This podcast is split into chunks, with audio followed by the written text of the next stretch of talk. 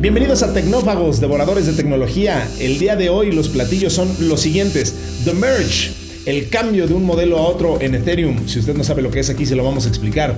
Crypto.com recupera una fortuna después de error millonario. Pagos digitales crecen de la mano del e-commerce en México. ¿Cómo va eso? Vamos a analizarlo. Y ya existe una Sugar App para los Sugar Daddies. Vamos a ver de qué se trata aquí en Tecnófagos, devoradores de tecnología, que aquí empieza. Kio Networks presenta el podcast de Tecnófagos, una mesa de alta especialidad servida para ti en tres tiempos. Acompaña a Ricardo Massa y Bernardo González, dos especialistas en masticar información tecnológica para ti.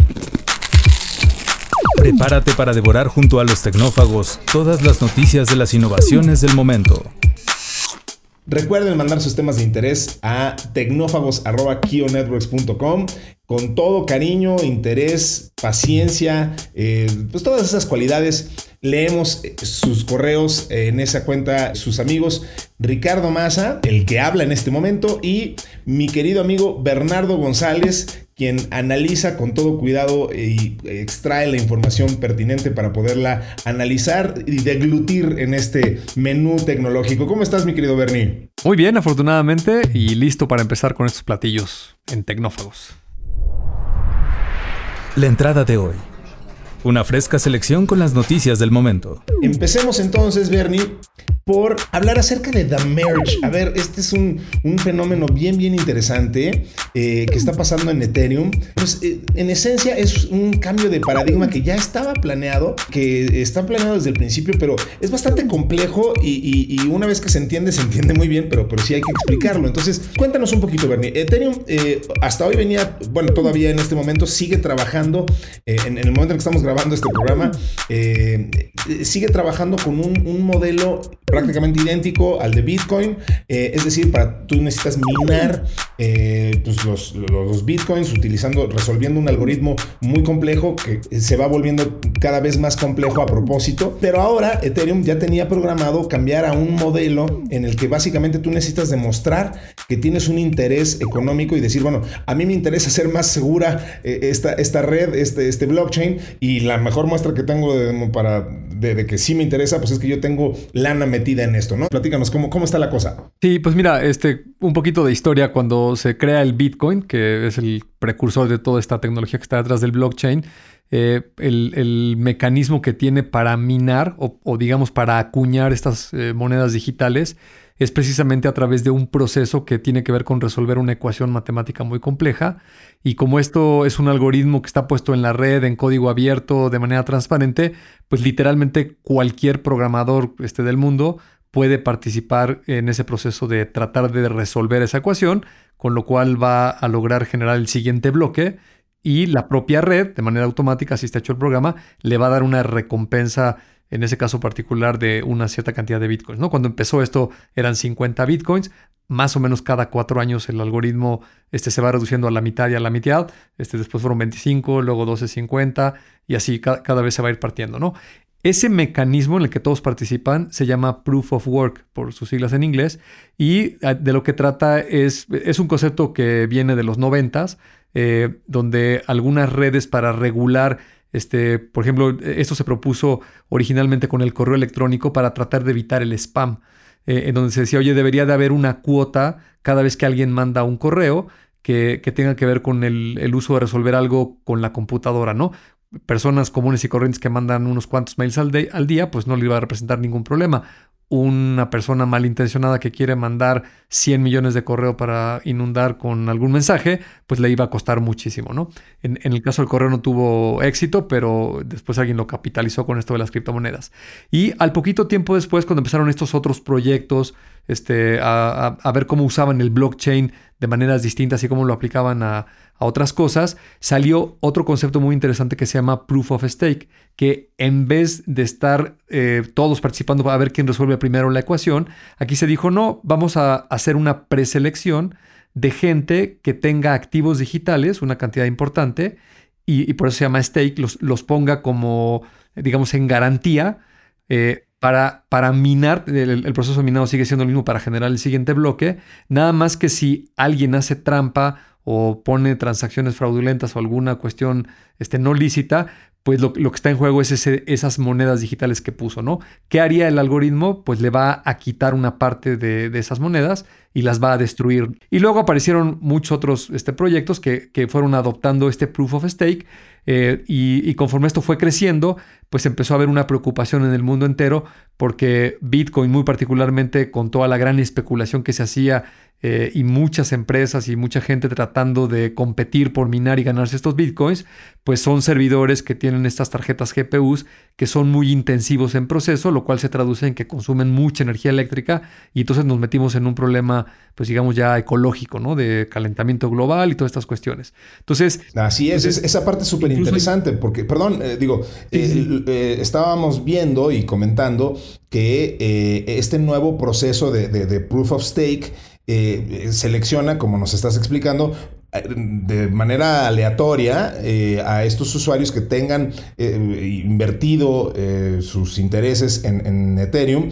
y a diferencia del modelo tradicional de Proof of Work que, que con, tiene una huella de carbono importante. Este nuevo modelo entiendo que es 99% más este, limpio y más ecológico, una cosa por el estilo, ¿no? Exactamente, ya, ya no va a requerir este, que haya mucha gente compitiendo eh, y gastando mucha energía eléctrica porque ahora va a ser un círculo mucho más pequeño de, se, llaman validadores, que, digamos por, por, la cantidad de bitcoins que pusieron, eh, estaba yo investigando y se cree que ahorita cuando esto surta efecto, que, por cierto eh, hay algunas páginas por ahí que tienen contadores y, y, más o menos, esto no es exacto, pero se prevé que el día de mañana es cuando se dé este merge, ¿no? Este, acuérdense que en, temas de blockchain, estos algoritmos que están programados eh, de código abierto tienen reglas que conforme se van dando ciertos eventos, eh, automáticamente van tomando cambios, ¿no? Entonces, técnicamente en programación se llama un fork. Es, cualquier programador puede hacer una propuesta de cambiarle lo que quiera a cualquiera de estas redes, pero para que surtan efecto, tiene por lo menos que haber más del 51% de la gente que está minando que, tome ese nuevo código y entonces ahí se genera un fork, es como una, una Y, ¿no? Una bifurcación donde ahora este, cómo va a funcionar redes de otra manera, ¿no?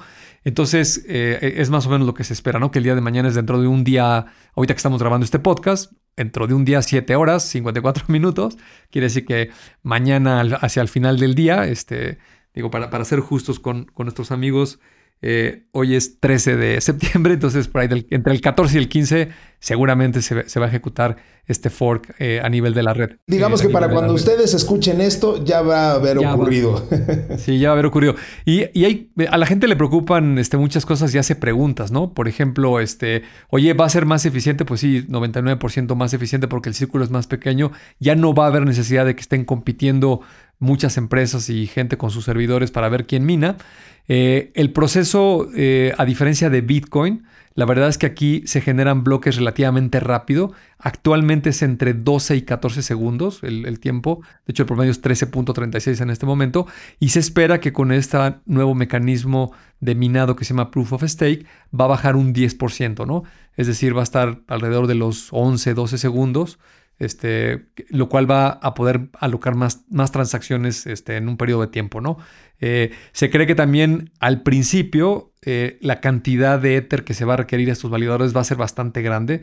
Estuve checando por ahí diferentes fuentes y más o menos coinciden en que va a ser como alrededor de los 1000 Ethers. El día de hoy el, el, Ethereum, la moneda, está cotizada más o menos en unos 1500 dólares. Entonces, para poder participar en esto, pues necesitas tener eh, arriba de un millón y medio de dólares este, puestos ahí en, la red para que te consideren un validador, ¿no? Eh, mucha gente, entre ellos este, Vitalik Buterin, que es el, creador de, todo este concepto de Ethereum, eh, piensa que en algunos años, seguramente cuando esto se vaya extendiendo más, eh, esa cantidad se va a ir reduciendo progresivamente para que más gente participe en este proceso de minado, ¿no? Ahora, ¿cómo se crea técnicamente? Pues muy similar al proof of work. Se tiene que generar un nuevo bloque, se tienen que validar todas las transacciones y, están sujetas pues, a la aprobación de todos los que están ahí participando para dar fe de que esto es legal y, y, siga en curso todas las transacciones que ahí se están generando, ¿no?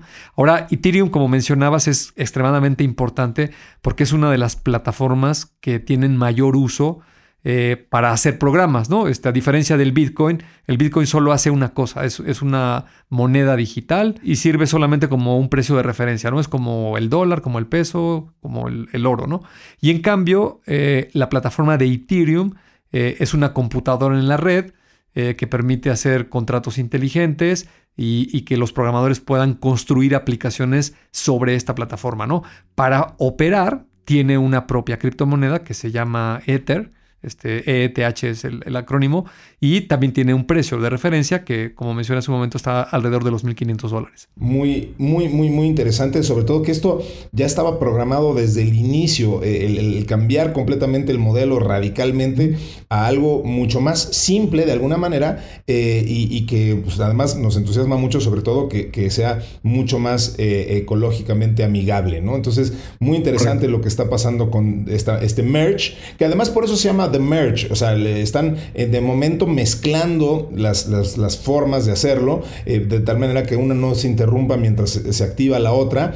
Eh, por eso no es The Switch, porque además, digo, investigando un poquito esto, tienen planeados muchos otros momentos que van a ir ocurriendo conforme vayan pasando los años con, con, Ethereum. Ya nos hablabas de algunos otros, pero justo estos nombrecitos como de, este, de, The Verge, The Merge, The Verge, o sea, tienen unos nombres ahí muy locos. Este, para todos los momentos se van a ocurrir con Ethereum y, pues eh, tienen muy planeado su esquema, su modelo de negocio eh, y, pues vaya, le están planeando dar una larga vida a todo esto, ¿no? Sí, absolutamente. Digo, hemos hablado aquí muchas veces de cómo todo lo que gira alrededor del blockchain no hace más que crecer. Todos los días literalmente aparecen nuevas aplicaciones en casi cualquier industria y esto se va a ir haciendo cada vez más sólido, ¿no? Es una eh, tendencia hacia dónde va la economía, hacia dónde va la sociedad y todo el mundo con las empresas. Eh, pues me parece que es relevante estarlo siguiendo y, sobre todo ver cómo crece. Seguiremos con mucha atención lo que esté pasando con Ethereum, que seguramente, eh, sin temor a equivocarme, es eh, la cuando menos la segunda, si no es que ya la primera criptomoneda más importante por estas condiciones y características que ya nos explicaste. cuando menos, digo, le, está quitando rápidamente el tema de ser la referencia a Bitcoin y pues muy, muy interesante lo que está pasando con Ethereum y este, este merge que ahora estamos viviendo. El plato fuerte, cocinado a fuego lento durante la semana.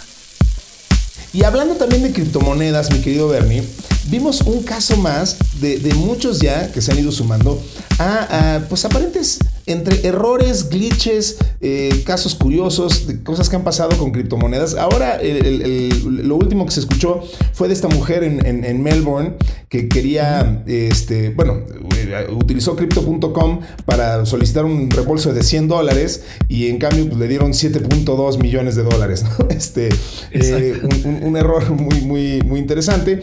Em, ya hemos escuchado algunos de ellos, o sea, digo, desde el 2017, un servicio llamado Parity le dio a un, a un solo usuario el control de todas las billeteras. Eh, entonces el tipo pudo potencialmente apoderarse de 300 millones eh, en, en, criptomonedas. Digo, el, señor, aparente, en ese caso, este cuate pues, dijo, yo no estoy tratando de hacer ningún tipo de robo, lo intentó revertir, eh, en el pánico aparentemente destruyó eh, este, estos 300 millones eh, de, de, forma permanente.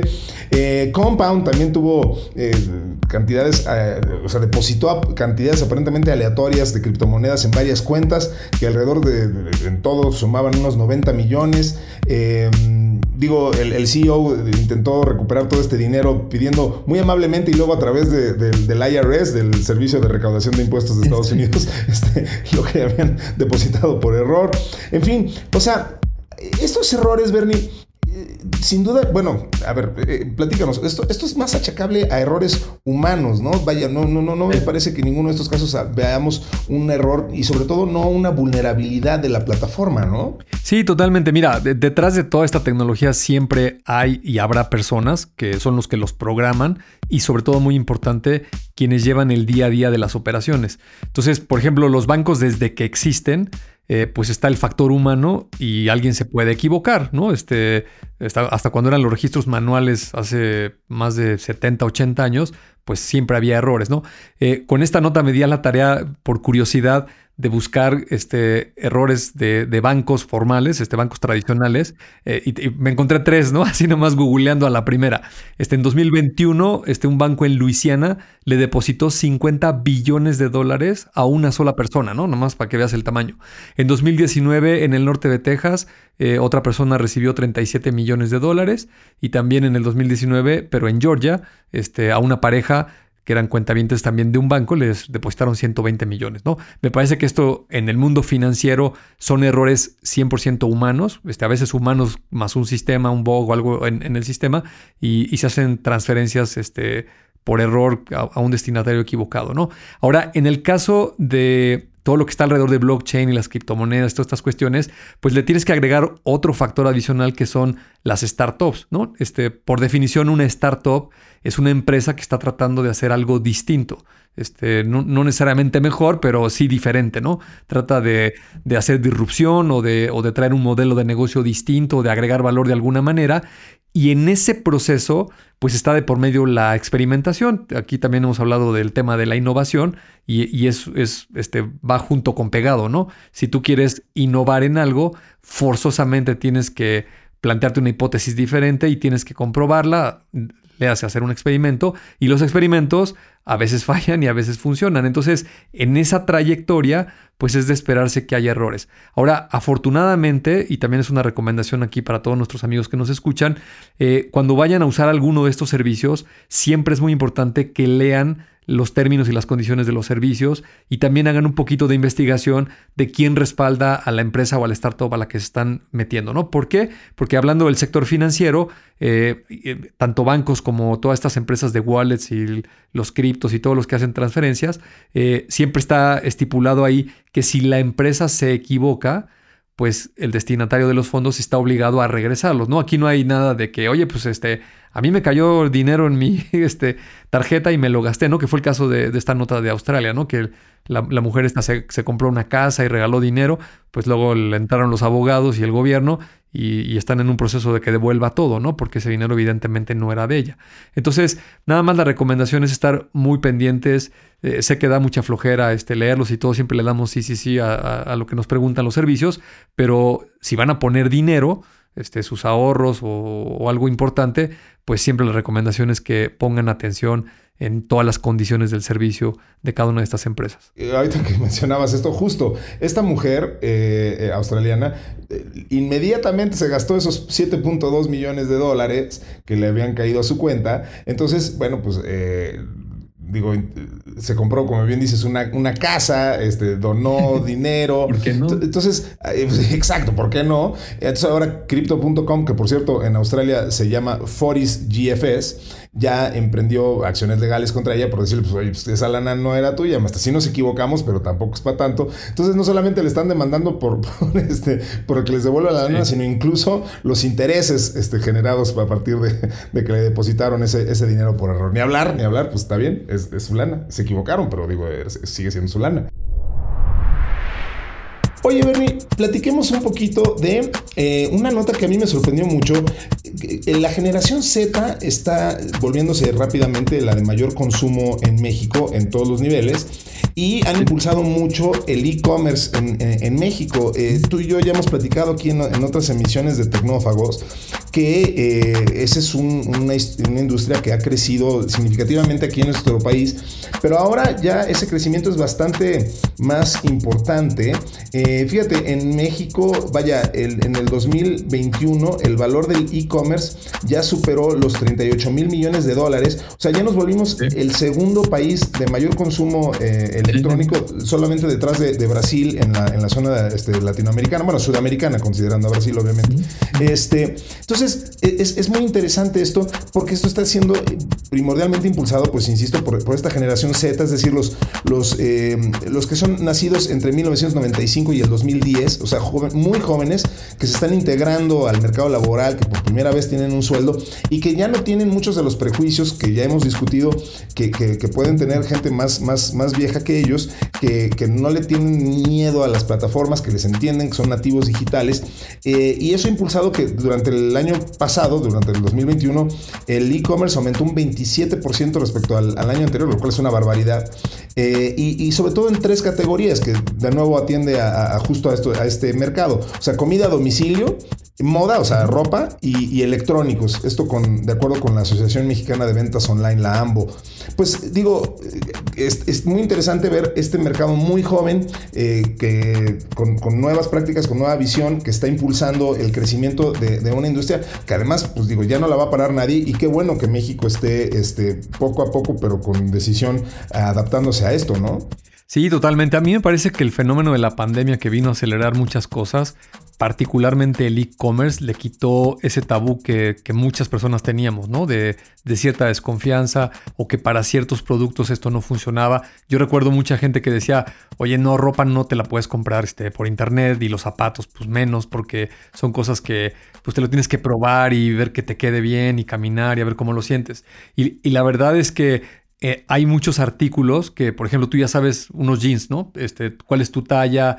este, el modelo exacto, el color, eh, y si los compras de una marca particular, pues a veces vas a la tienda nada más por reponerlos, ¿no? O, incluso muchos servicios en el caso del calzado, este, te pueden mandar un número más chico y uno más grande o, una variación de color y, luego los puedes regresar. En fin, hay muchos mecanismos que lo hacen muy práctico.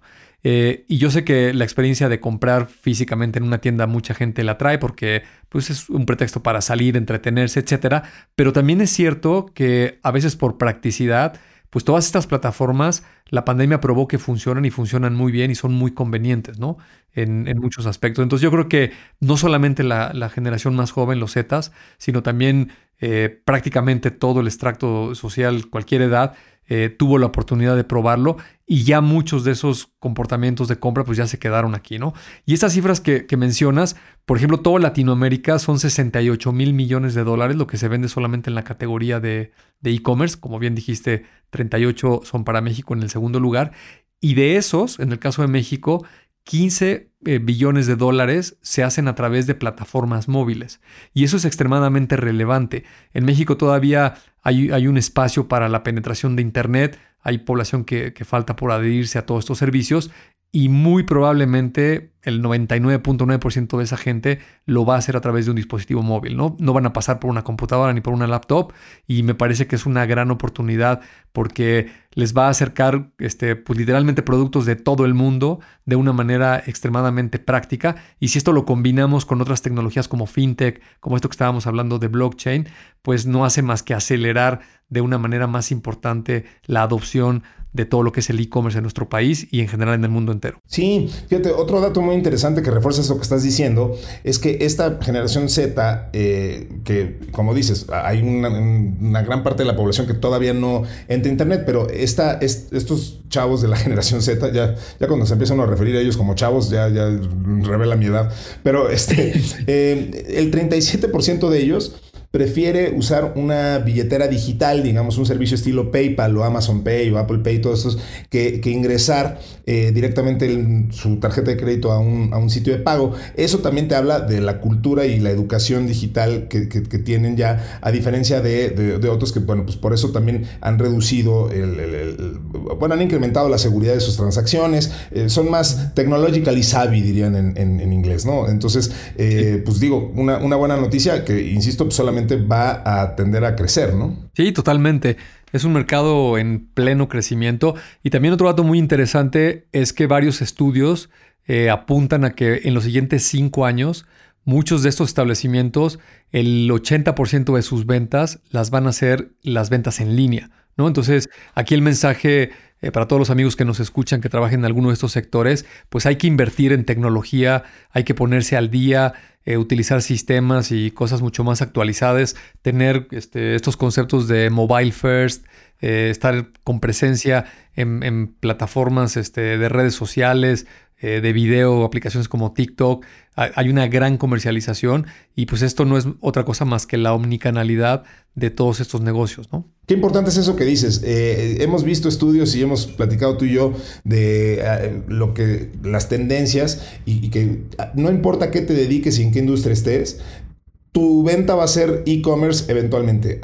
Por más que creas, o sea, aunque vendas casas y creas que nadie compra una casa eh, online sin verla, pues quizá ahorita no, pero la tendencia va hacia allá y, lo que también es cierto es que la gente cada vez quiere menos interactuar con un vendedor humano y prefiere tomar sus decisiones a través de, una interfaz, eh, prefiere hacer las cosas por su, a su manera, por en sus tiempos, este, y, que el humano en todo caso pues lo asesore, lo ayude y si se puede de forma remota mejor. Entonces bien harán eh, todo el mundo en, pensar en esto, en pensar cómo voy a ir adaptando mi negocio a esta venta digital. Entonces creo que, es muy sabio eso que dices, mi querido Bernie. Siempre queda un espacio para el postre. Para cerrar, vamos a platicar sobre un servicio muy interesante que nos topamos, que, está causando mucho revuelo, que se llama Meet. Eh, que se, vaya, se escribe como, como conocer, pero con una E al final, es decir, M-E-E-T-E. -E, y es una aplicación de citas que eh, pareciera tradicional, es decir, pues este, vas, eh, te metes, buscas lo que sea que estés buscando en términos de pareja, pero si, si estás buscando mujeres, eh, lo que es muy interesante es que a la mujer a la que tú eh, selecciones, puede obtener una recompensa económica por, por, ser este, seleccionada eh, por, por, ti y por distintos usuarios, ¿no? Entonces, em, vaya, creas un perfil, le envías me gusta a las personas de tu elección y, bueno, pues puedes iniciar una conversación. Lo diferente es que las mujeres pueden beneficiarse simplemente entablando conversaciones con los hombres con los que se emparejaron. O sea, eh, un poquito como Tinder y todas estas cosas, pero simplemente en el momento en el que dices, ah, sí, me late, ta, ta, ta, pues esos me late. Se traducen en beneficios económicos para, para las mujeres. está muy interesante el, modelo, ¿no? O sea, que te puedan dar lana pues simplemente por, por ser popular y porque le gustes a, muchas personas en esta aplicación. Sin duda, cuando menos más, más de una pues, va a voltear a ver esto con, bastante interés, ¿no? Sí, totalmente. Creo, creo que alguien encontró un subsegmento en este tema de las citas, este, que eh, se conoce coloquialmente como el sugar daddy, que es este fenómeno donde los hombres, fíjate, yo, no sabía exactamente los rangos de edades, pero por ahí están perfectamente bien descritos, eh, lo, lo divide así, ¿no? Hombres de 40 años o más que es la edad en la que un hombre profesionista o productivamente hablando, pues es cuando puede tener este, mayores recursos y su complemento, también eh, eh, así está descrito, no, no, lo estoy inventando yo, se llama la Sugar Baby, que es una mujer entre 20 y 25 años, que generalmente, pues, aunque sea una mujer profesionista o tenga una actividad económica, pues todavía no, no tiene suficientes recursos, ¿no? Entonces, esta conjunción de un hombre mayor que quiere platicar o conocer o tener alguna relación con una mujer mucho más joven que él, eh, estos amigos encontraron un mecanismo digital de cómo eh, cobrarle a, los hombres de esta edad para poder eh, tener este intercambio con, las mujeres. Y las mujeres, depende de, de, qué tantos mensajes se manden, si reciben fotos, videos, depende de la actividad que tengan, van a ir generando puntos y esos puntos son redimibles para convertirlos en, algún premio físico o incluso en dinero, ¿no? Este, ahí en la nota mencionaban este, algunas cantidades, este, por ejemplo en Europa, que hay, hay mujeres que pues, ya tienen una, una rentita eh, por estar este, participando en este tipo de redes, ¿no? Bueno, es que además ya hay toda una economía basado en eso, ¿no? Digo, eh, lo que descubrió OnlyFans es, es justo eso. OnlyFans, por ejemplo, está destruyendo la industria de, la pornografía tradicional, eh, no, sé si vaya si llamarlo así, pues, pero en páginas como Pornhub y, las que tradicionalmente eran los depositarios de, archivos pornográficos, están sufriendo mucho por, porque las actrices porno, que es solamente un nicho, no, estoy diciendo que eso es lo único que haya en OnlyFans, pero este, las actrices porno decidieron, bueno, pues mejor irse a OnlyFans y cobrar a ellas directamente en lugar de tener que pasar por el intermediario de, la casa productora y además Pornhub, que también se quedaba con una, una parte obviamente de, la lana, pues ahora dijeron, bueno, pues yo lo gano directamente. Entonces, supongo que algún raciocinio similar habrán tenido las, personas que están en, en Meet eh, para decir, bueno, pues este, a ver, e, e, e, eres tú, es tu privilegio, es son, eh, pues es tu tiempo, este, eh, pues ¿por qué no vas a ganar lana tú por ello, no? O sea, consta que no lo estoy equiparando con el porno, lo que estoy diciendo es que, este, pues puedes, o sea, eh, tener un usufructo y un beneficio económico por, por esto, pues ¿por qué no tenerlo, no? Este, y si hay gente que justo, como bien dice la propia app, se autocalifica como un sugar daddy y que quiere, este, decir, pues yo le quiero dar un premio, una recompensa, una lana a, a, X persona, pues ¿por qué no hacerlo, no? Entonces suena, suena bastante interesante. Y totalmente, y al ser una plataforma digital, pues es global, eh, puedes conocer a gente de todo el mundo y tiene embebidos estos mecanismos financieros para pagar y por el otro lado redimir este, una cantidad de dinero. Este, seguramente la aplicación se queda con algún tipo de comisión eh, y, es un mecanismo económico, ¿no? Para que alguien ahí obtenga un beneficio seguramente en ambas partes, ¿no? Este, uno se entretiene y el otro gana un poco de dinero por ceder su tiempo. Mira, eh, eh, eh, si el, hashtag, bueno, hashtag MeetApp, o sea, M-E-E-T-E app en TikTok, tiene 14.9 millones de visitas y contando. Y ahí puedes ver muchos videos de, usuarios y usuarias, sobre, entiendo que más bien usuarias, mujeres, que exaltan la aplicación como un método alternativo para pagar las facturas. Bien interesante, pues una, una, vía de ingresos ahí este, alternativa. Eh, pues caray, eh, vaya forma de encontrar un, nicho y otra forma de, generar, generar ingresos, este, pues reinventando, reinventando y, generando nuevas formas de conversación, justo para lo que sirve la tecnología. Exactamente, la mezcla de la creatividad, el ingenio y la tecnología pueden lograr cosas maravillosas. Muy bien, pues se nos acabó el tiempo, mi querido Bernie, así que vamos a cerrar este episodio de Tecnófagos y yo le agradezco muchísimo a Mario Terrés en la edición, a Dalibasti Santiago en la redacción y a Gina Rangel y a Citlal Sin Vallarta en la producción. Por supuesto, te agradezco muchísimo, Bernie, eh, que hayas estado conmigo una vez más en este podcast que hacemos con todo cariño, Tecnófagos Devoradores de Tecnología. Contrario, un placer y gracias por la invitación. Como siempre, lo disfruto muchísimo. Muchas gracias a todos. Nos escuchamos en una futura emisión de este podcast. Tecnófagos, devoradores de tecnología. Hasta pronto.